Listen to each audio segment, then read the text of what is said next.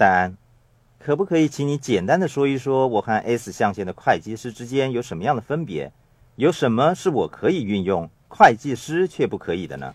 好，其中有一个你可以运用，但是会计师、律师、工程师、医师等专业人士，如果他们成立的是 C 股份有限公司，一般称之为私人服务型公司或是合格私人服务型公司的话，则需要按统一税率来纳税，也就是缴付百分之三十五的税。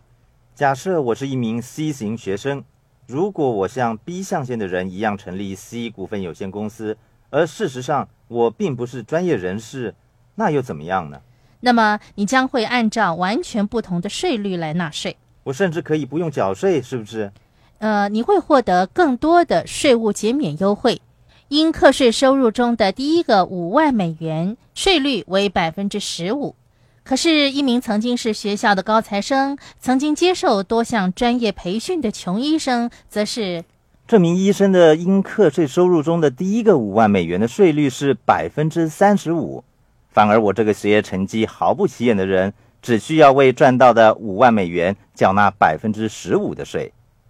我并没有说税法是公平的，我只是指出它们不同的地方而已。如果你在象限的右侧，也就是 B 和 I 象限工作的话，你便可以运用对自己有利的税法；但是如果你在 E 和 S 象限工作，那么税法基本上针对的就是你。